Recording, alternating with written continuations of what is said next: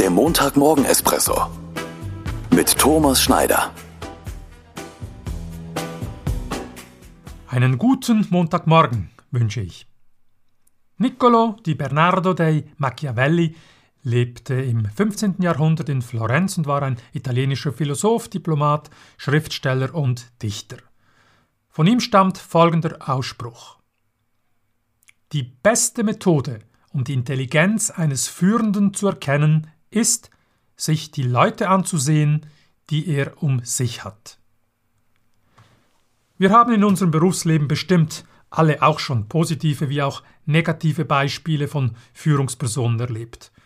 Reden wir hier im Sinne des Zitates von den positiven, intelligenten Führungspersonen. Als eine intelligente Führungsperson umgebe ich mich mit den besten Leuten. Ich hole mir möglichst die besten Mitglieder ins Team, welche in einzelnen Bereichen durchaus auch kompetenter sein können als ich. Als intelligente Führungsperson fördere und entwickle ich meine Teammitglieder.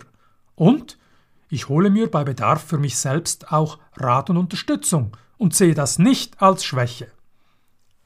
Das bedingt natürlich ein gewisses Maß an Selbstbewusstsein. Und mit dieser Art von Intelligenz geht auch einher, dass ich mit Menschen umgehen kann, dass ich empathisch bin, Wertschätzung zeige und eigene Schwächen zugeben kann. Und dass ich verdiente Lorbeeren auch anderen zugute kommen lasse.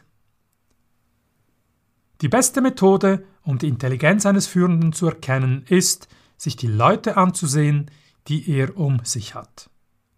Auf in die neue Woche! Und zwar nicht nur für Führungspersonen. Mit welchen Personen umgebe ich mich? Wem zeige ich diese Woche bewusst Wertschätzung? Und wer hat wieder mal ein dickes Lob verdient?